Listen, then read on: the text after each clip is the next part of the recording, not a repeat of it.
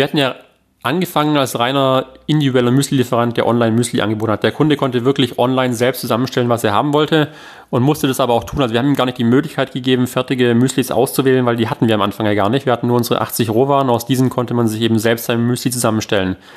Ähm, wir drei hatten dann irgendwann unsere Lieblingsmüslis noch, noch online gepostet und liefen auch ziemlich gut. Und ähm, der, der, das war eher ein Pull vom Kunden her. Wir hatten immer mehr Nachfragen bekommen, stellt mir doch mal das optimale Schokomüsli zusammen, stellt mir doch mal ein optimales Frucht-Nuss-Müsli zusammen. Und so sind wir irgendwie auf die Idee gekommen, ähm, da ist wohl schon eine Nachfrage da nach fertigen Müslis, ähm, die es ja auch offensichtlich in den Handelsregalen gab. Nur wir wollten sie halt noch besser machen, noch leckerer machen und wir hatten ja auch die, die Kundendatenbasen da und konnten genau auswerten, was so die, die Lieblingskombinationen sind und hatten natürlich so extrem tolle Marktforschungsergebnisse, die wir dann eben auswerten konnten. Wenn man über Stores redet im Zusammenhang mit meinem Müsli, dann ist es so, glaube ich, im Moment ein ganz heiß diskutiertes Thema, weil es fühlt sich für manche, glaube ich, so an, als wäre das Internet so ein bisschen abgegrast und jetzt muss man plötzlich wieder offline gehen, ja. Und ob man das dann Multichannel oder Omnichannel oder wie auch immer nennt, ähm, oder ob man sagt, ich gehe komplett offline, nehme meine Webseite ähm, weg oder ich mache meine Läden zu und gehe komplett online. Damit ist ja immer auch ein Strategiewechsel oder eine Strategieveränderung verbunden. Und wichtig ist aber, glaube ich, bei uns erstmal zu verstehen, dass wir nicht vor einem großen Businessplan standen und dachten, jetzt gehen wir offline, sondern eigentlich wollten wir eine Salatbar aufmachen. Wenn man so auf die 30 zugeht, dann kennen wahrscheinlich viele, dann kann man plötzlich nicht mehr essen, was man will. Also ähm, wir haben zwar immer schon gesund gefrühstückt, aber so im Laufe des Tages haben wir es dann doch öfter mal schleifen lassen. Vor allem haben wir wenig Bewegung gehabt, weil wir saßen ja, wie gesagt, die ganze Zeit vom Rechner. Also haben wir gedacht, damit wir nicht dick werden, müssen wir richtig gesund Mittag essen und unserem Team auch die Möglichkeit bieten. Lasst uns eine Salatbar aufmachen. Wir hatten also in der Passauer Innenstadt eigentlich eine ganz coole Immobilie gefunden, um diese Salatbar aufzumachen und hatten den Mietvertrag so auf Handschlagsbasis geschlossen. Und ich hatte noch nie gewerbliches Mietrecht gemacht und dachte, ah, das passt schon. Und dann haben wir eine Kaffeemaschine gekauft und Kühlschränke und so und Natürlich haben wir den Laden nicht bekommen. Natürlich ist der Mietvertrag geplatzt. Und hatte Philipp in so einer 1C-Lage einen Juwelier gefunden, der sein Geschäft geschlossen hat und hat gesagt, auf diesen repräsentativen 19,3 Quadratmetern machen wir einen Müsli-Laden, einen Flagship-Store auf. Und die berechtigte Frage war natürlich, was verkaufen wir da? Weil wir waren ja eine Webseite, also man hat sich ja individuelle Müslis bei uns online bestellt. Aber Philipp und Hubertus haben dann das Konzept entwickelt, dass man sagt, okay, man nimmt die Daten, die wir haben und macht aus denen Fertigmüslis, weil wir wissen ja durch unsere Daten ganz gut, was den Leuten schmeckt und vor allem wissen wir das, weil wir wissen, was auch wieder bestellt wird. Also wenn jemand ein Erdbeermüsli bestellt und bestellt danach nie wieder Erdbeermüsli, dann haben wir vielleicht Erdbeeren nicht geschmeckt. Wenn wir aber sehen, dass Erdbeeren immer wieder bestellt werden, können wir daraus schließen, sind relativ beliebt. Mit diesen Daten haben wir so Fertigmüslis gemacht, haben noch ein paar Ernährungsexperten, zum Beispiel von der Sportuni befragt und mit denen auch Müslis entwickelt für bestimmte Zielgruppen, für Sportler und so hatten wir unseren ersten Laden. Ein paar befreundete Architekturstudenten haben den, den Grundriss gemacht, die sollten schon diese Salatbar planen. Ein Schreiner aus Passau hat den Innenausbau gemacht und wir waren offen. Es war so im Mai 2009. Das Tolle war, der Laden sah wahnsinnig schön aus aber es hat sich erstmal kaum jemand dafür interessiert. Wir hatten so geringe Tagesumsätze, weil ich glaube, die Leute haben teilweise einfach auch nicht verstanden, was sie da jetzt machen sollen, weil die, unsere Marke war auch noch nicht so bekannt und so, ah, die machen jetzt auch Fertigmüslis und es gab schon Cappuccino, aber auch, aber irgendwie, wir hatten ja diese teure Kaffeemaschine, aber das war auch so eine Frage, warum jetzt bei meinem Müsli Cappuccino trinken? Also am Anfang war der Laden so ein bisschen Meetingraum für uns und unsere Mitarbeiter und endlich mal was Repräsentativeres als die Büros, die wir sonst so hatten. Aber über die Jahre hat er sich dann ganz gut entwickelt und 2012 haben wir dann den zweiten und dritten aufgemacht in Regensburg und München und in München am Viktualienmarkt, wer da schon mal war, das ist ja so eine der ähm, Prime Locations, wie ein Immobilienmakler sagen würde, für ähm, Essen. Und so sind wir eben dann mit diesem Ladenthema weitergekommen und haben ab da dann beschlossen, wir glauben sehr stark an Momentum. Wir glauben, wenn, wenn was gut läuft, wenn irgendwie das Momentum stark ist, wenn die Welle erstmal rollt, dann muss man sie auch reiten. Und dann haben wir gedacht, okay, wenn jetzt irgendwie Immobilienmakler auf uns zukommen und diese Läden funktionieren, dann machen wir einfach richtig viele auf. Und mittlerweile betreiben wir über 50 davon.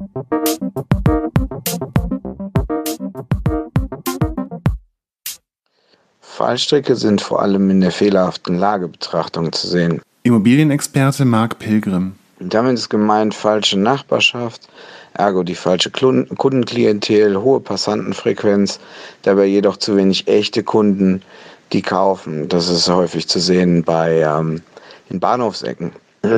Und die falsche Lage grundsätzlich beziehungsweise zu früh in einer Lage zu sein. Ähm, hier kommen noch nicht genug richtige, echte Kunden hin für das Produkt. Ähm, darüber hinaus ist ein großes Problem, äh, eine falsche Miete äh, zu akzeptieren, ähm, die halt einfach nicht fürs Konzept passt. Insbesondere ähm, die äh, ja, kolportierte Marktmiete äh, äh, zu akzeptieren, die sich halt aus äh, den äh, Anmietungen der Vergangenheit ergeben hat. Ähm, ja, und dann halt das für das entsprechende Produkt falsch berechnete Umsatzmiete zu nehmen, also ähm, sich bei den Prozenten in der Marge daneben zu liegen an wen will ich verkaufen, wie groß ist mein Warenkorb, das heißt, wie viele Leute müssen wirklich in den Laden kommen und was kaufen, damit sich das lohnt. Und so äh, wähle ich mir langsam den perfekten Standort. Wir hatten wirklich mehrere Tabellen. Die eine war so unsere Bauchgefühl, welche Städte, welche Lagen eignen sich gut. Dann hatten wir so eine andere Tabelle, in der so, ja, zum Beispiel Kaufkraft und in bestimmten Städten für Bioprodukte gemessen wurde. Und dann die dritte, ähm, das war so von einem unserer damaligsten noch Trainee, mittlerweile der Leiter unseres Performance Marketings, Flo, der ähm, eine, eine wissenschaftliche Arbeit schon über die Standortwahl eines anderen ähm, Unternehmens geschrieben hatte, bei deren Ladenexpansion und der dann super komplizierte Faktoren damit ähm, rein äh, gerechnet hat und, und mit einbezogen hat. Und als der diese Infos mal alle zusammengeworfen hat, da hatten wir dann wirklich so unsere Expansionstabelle und so sind wir losgelegt. Also ich glaube, als Tipp ist vielleicht wirklich, ähm, ein befreundeter Unternehmer hat uns immer gesagt, die wichtigste Frage ist, wo laufen die eigenen Kunden rum?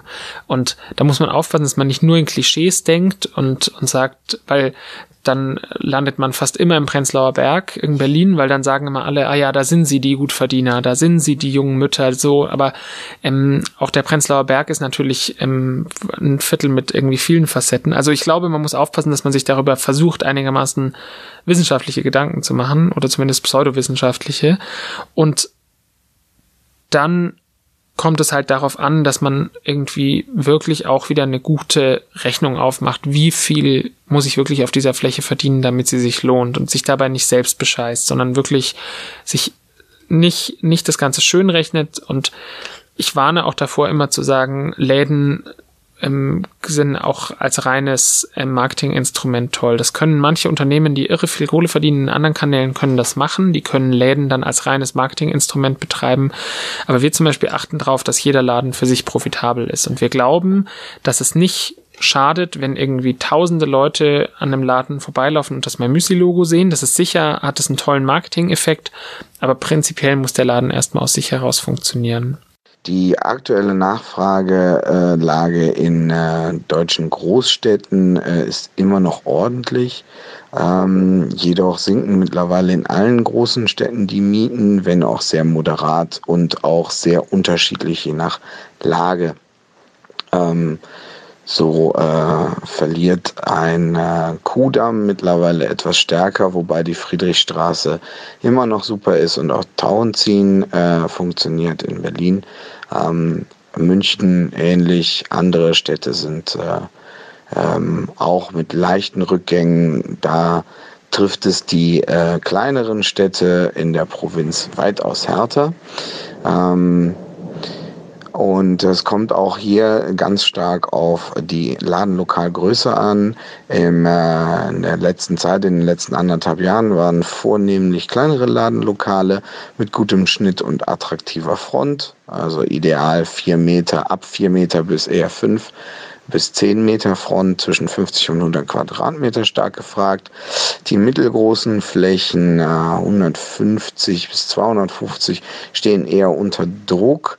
Ähm, die größeren Flächen von 1000 Quadratmeter aufwärts äh, pro Ebene und größer äh, sind immer noch stark nachgefragt, weil es auch dafür noch internationale Konzepte gibt, die ähm, expandieren aber die sind aufgrund der ähm, Bausubstanz in vielen deutschen Innenstädten nicht ganz so häufig zu finden und meistens schon äh, von den ähm, vorherigen oder üblichen Verdächtigen wie Zara, H&M etc.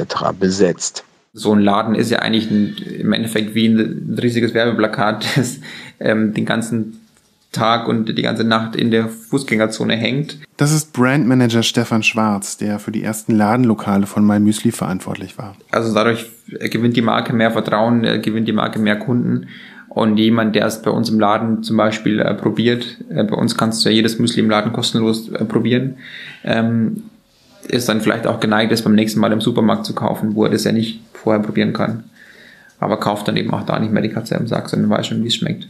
Unser erster Laden war wahnsinnig klein, der hatte irgendwie 14 Quadratmeter in einer Seitenstraße in Passau, ähm, also nicht besonders, was man als High-Traffic-Lage bezeichnen würde. Und da waren wir natürlich so ein bisschen blauäugig. Wir wussten gar nicht, wir wussten eigentlich nichts von Ladendesign. Wir haben uns einen befreundeten Architekten aus Passau genommen, der, der noch im Studium war. Und der hat dann so ein bisschen versucht, ein Regal reinzubauen. Das sah auch ganz gut aus und war für den Laden auch völlig ausreichend. Aber ähm, als wir dann nach München gegangen sind, um da den zweiten Laden aufzumachen, ähm, am Viktualienmarkt mit 60 Quadratmetern Ladenfläche, war das natürlich eine ganz andere Hausnummer.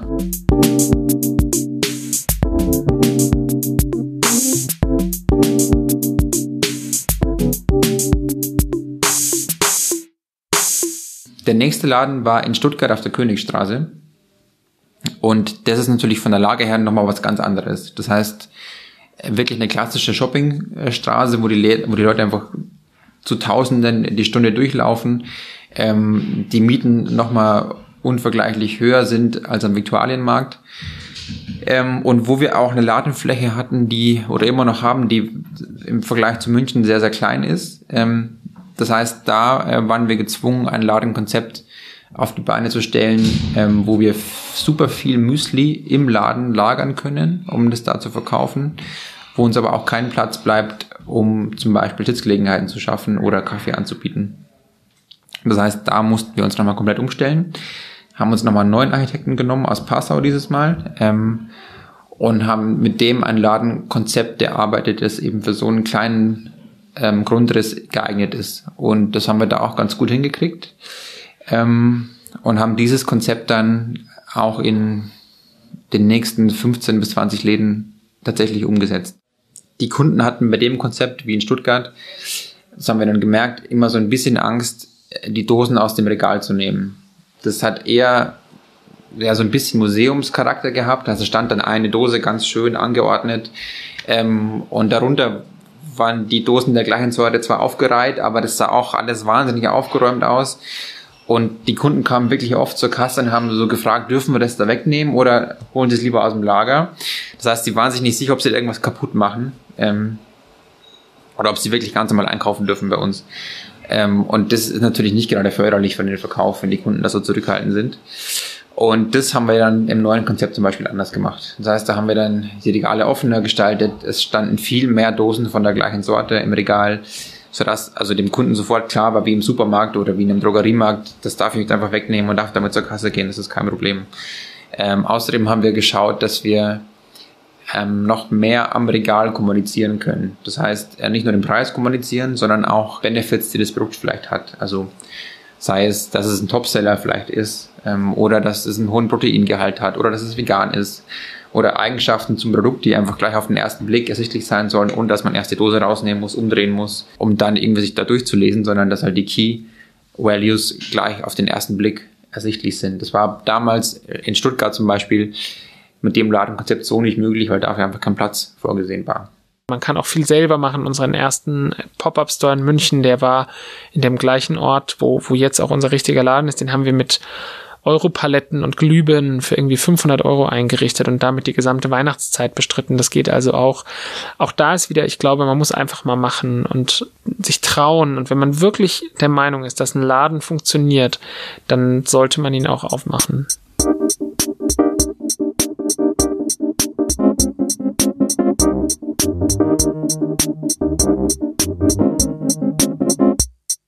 Wir hatten ja extra online angefangen, weil wir die ganzen Horrorgeschichten der Supermärkte gehört haben mit Listungsfees und äh, Werbekostenzuschüsse. Deswegen wollten wir ursprünglich gar nicht in den Handel gehen. Aber wir hatten ziemlich gute Gespräche mit der Rewe gehabt und hatten eben auch einen, einen kleinen Test bekommen, ohne irgendwelche großen Fees zahlen zu müssen. Und der Test lief so erfolgreich, dass wir dann eben zusammen mit Rewe äh, einen Rollout geplant hatten, ähm, der eben hier in, im Süden von Deutschland, in Bayern, Baden-Württemberg angefangen hatte. Und inzwischen sind wir eben in alle Regionen vorgedrungen. Und ähm, die anderen Supermärkte haben es natürlich auch in den Regalen der Rewe stehen sehen, sind auch auf uns zugekommen und heute sind wir jetzt in 7.500 Supermärkten gelistet und sind damit auch ganz, ganz zufrieden das ist ein Problem, was ich hier beschreibe, aber es ist natürlich eigentlich auch eine schöne Wahrheit, dass einfach die Kunden Kanäle wechseln, wie, wie es ihnen beliebt. Also der Kunde bestellt mal online und dann geht er an einem Laden vorbei und dann kauft er dort und ähm, nächste Woche kauft er im Supermarkt. Und äh, für uns löst es natürlich viele Probleme sozusagen aus, ähm, sodass es durchaus passieren kann, dass der Kunde irgendwie äh, eine E-Mail bekommt und an seinen äh, also also sehr lang ähm, sehr lang äh, hergewiesenen Kauf erinnert wird und der Kunde sich äh, fragt, was was wollt ihr eigentlich von mir? Ich habe doch letzte Woche im Supermarkt gekauft. Ähm, können wir das momentan schon verhindern? Nö. Also arbeiten wir in die Richtung, dass das zukünftig, dass man da besser ist in der Ansprache und solche, solche Dinge vermeidet? Ja ähm, dauert es immer so ein bisschen auch. Ja, also ich glaube, ähm, das ist so, das ist so das, das Thema, das natürlich viele, viele sehen, dass, dass mein Müsli jetzt irgendwie über die Jahre in, in all diese Kanäle gegangen ist und gerade diesen unkonventionellen Weg gewählt hat vom Online, äh, also Pure Player zum, zum Multichannel-Anbieter und man dann implizit irgendwie erwartet, dass wir dann ja auch alles jetzt sozusagen schon, schon richtig machen. Also da sind wir auch gar nicht so vermessen, das zu, zu behaupten. Wir, wir haben halt einfach mal ähm, angefangen, diese, diese Kanäle auszuprobieren und ähm, wie wir es immer machen, wir probieren Dinge im Kleinen aus. Wenn es funktioniert, dann machen wir mehr davon. Ähm, und jetzt machen wir sehr viel mehr davon und jetzt müssen wir uns erstmal darum kümmern, vielleicht, äh, dass wir dann, dann das noch besser optimieren und, und auswerten. Aber im Vordergrund steht natürlich erstmal, dass man dem Kunden äh, das Produkt da anbietet, wo er es auch wirklich kaufen möchte und wo ein Bedarf da ist. Und wir haben gesehen, dass ein Bedarf da ist. Und äh, also die ganze Auswertungsschose sollte ja eigentlich auch zweitrangig sein.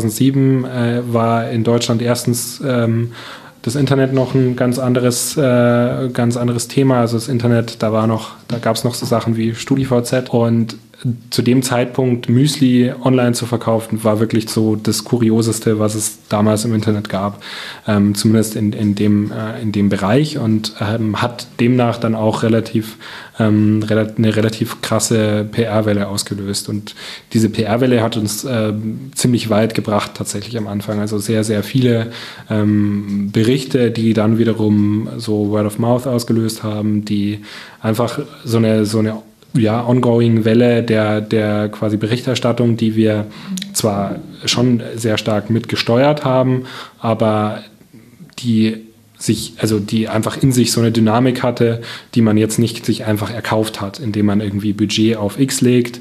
Ähm, so, so war das eben nicht. Wenn man dann wiederum guckt, wenn man das, also kann man so eine Erfolgsformel replizieren? Sehr, sehr schwer. Das sieht man in dem Moment, wenn man mit MyMüsli in einen neuen Markt geht, in ein neues Land geht insbesondere. Ähm, da ist man dann auf einmal in einem ganz anderen Feld unterwegs. Es gibt möglicherweise schon sehr gutes Bio-Müsli. Man muss sich ähm, also über andere Dinge differenzieren.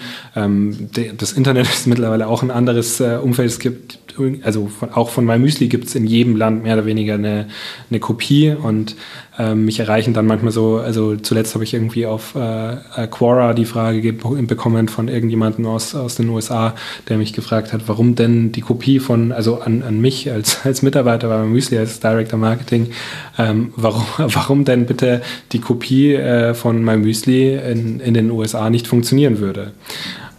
Und das bringt so ein bisschen auf den Punkt, ähm, ja genau, warum funktioniert es eigentlich nicht? Also man, weil und da kann man wiederum sagen, es ist eben nicht nur die Idee, die zählt. Es ist nicht nur ähm, allein die Idee zu haben äh, oder dann in dem Fall sogar die Idee zu kopieren, ähm, reicht nicht. Also es muss, gehört schon mehr dazu. Es gehört einfach dieses Drumrum dazu, ähm, das, das, gute Marketing, der gute Marketing-Mix ähm, und wenn, wenn man jetzt nicht auf einer PR-Welle reitet, dann gehört auch ein gewisses Maß an Geduld und, und quasi ähm, so, wie sagt man auf Deutsch, also so äh, Grit, also dass man sich einfach ein bisschen länger an was ranbeißt und nicht sagt, ich probiere das jetzt mal irgendwie ähm, vier Monate aus und wenn es dann nicht einschlägt wie eine Bombe, dann, dann war es keine gute Idee.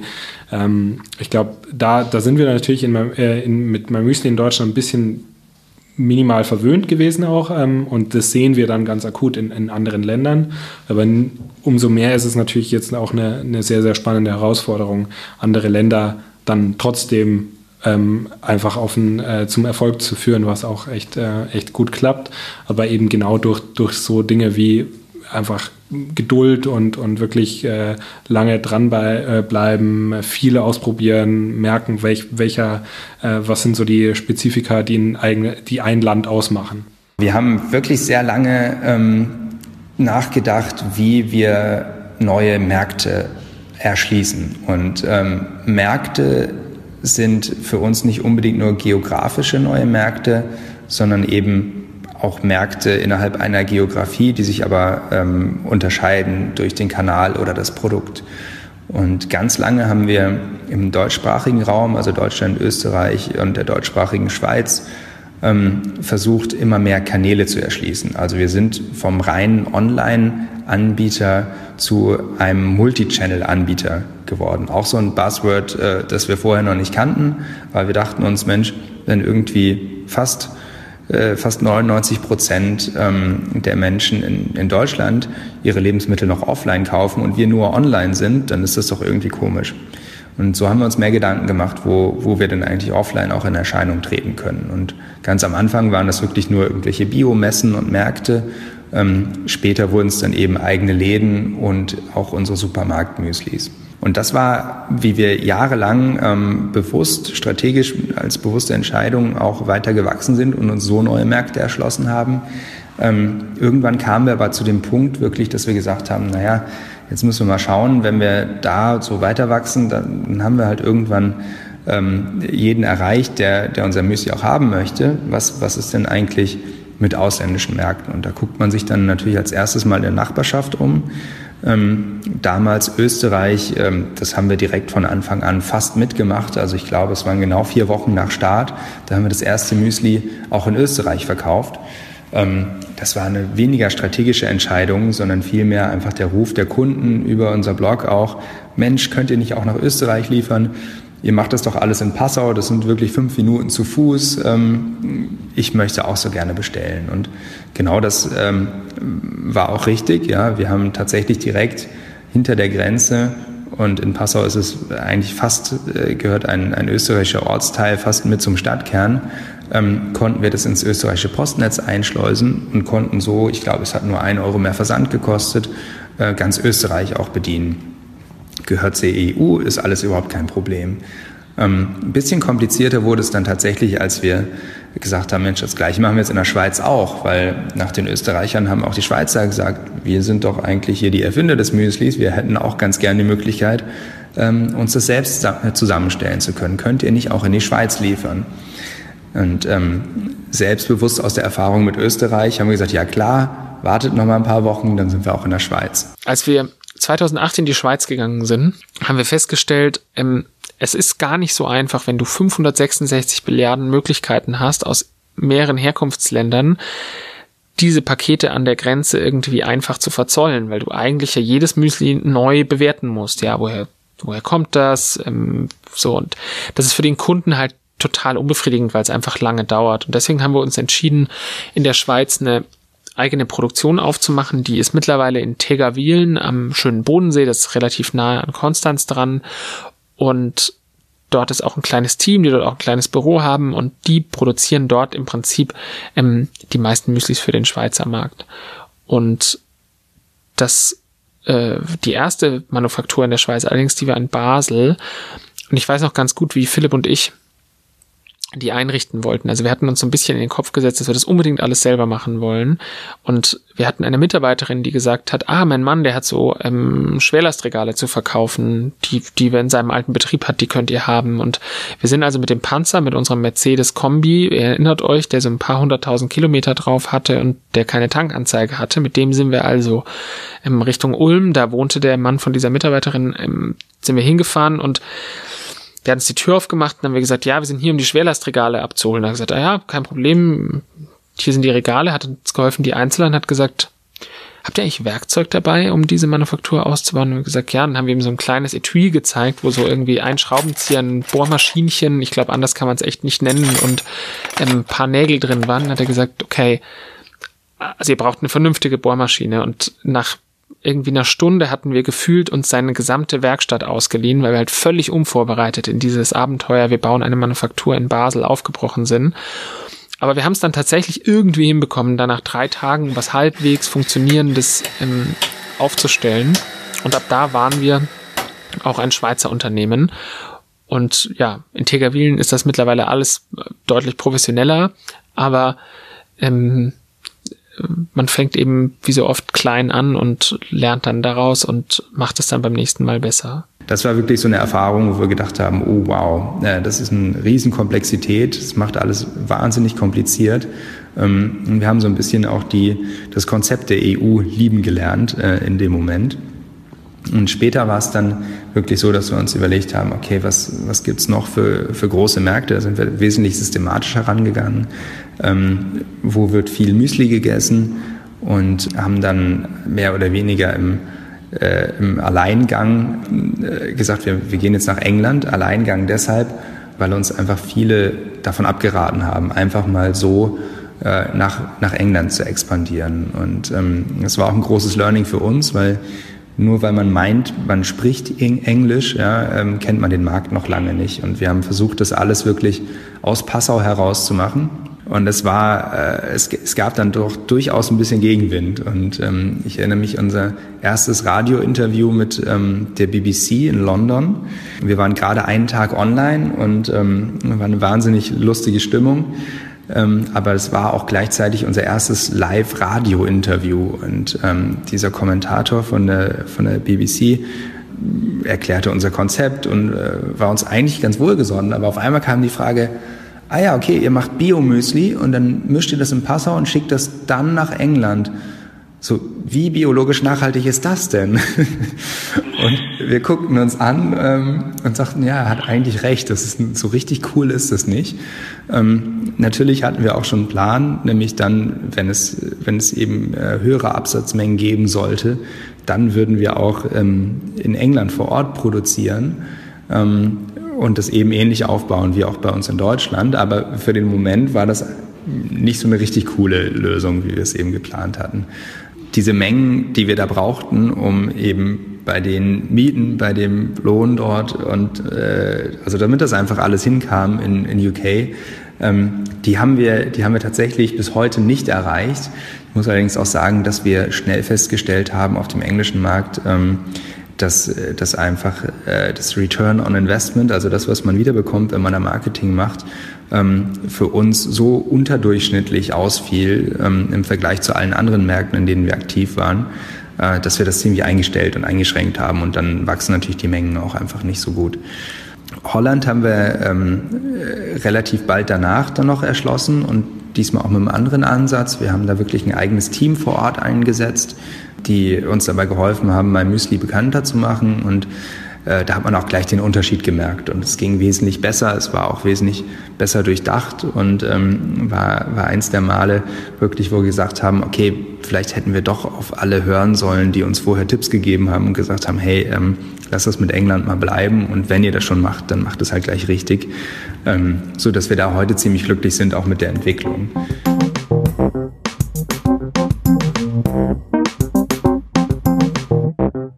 Anastasia Sundström, die für Schweden verantwortliche Country Managerin von MyMüsli. Wir haben für unsere äh, Sweden Launch eine Müsli-Serie gemacht mit vier äh, Limited Editions. Ähm, und eine von dem äh, heißt My Therapist is a Chocolate Müsli. Also Chocolate hört zu, äh, Chocolate versteht quasi und dann kann man einfach Müsli hören und äh, Müsli essen. Und Problem ist, dass die Name ist ziemlich lang auf diese Müsli-Dose, äh, viele haben das erstmal nicht äh, komplett durchgelesen und sofort verstanden. Und äh, My äh, ist auch ein Name in Schweden, also haben viel gelesen, äh, My the rapist is a chocolate muesli.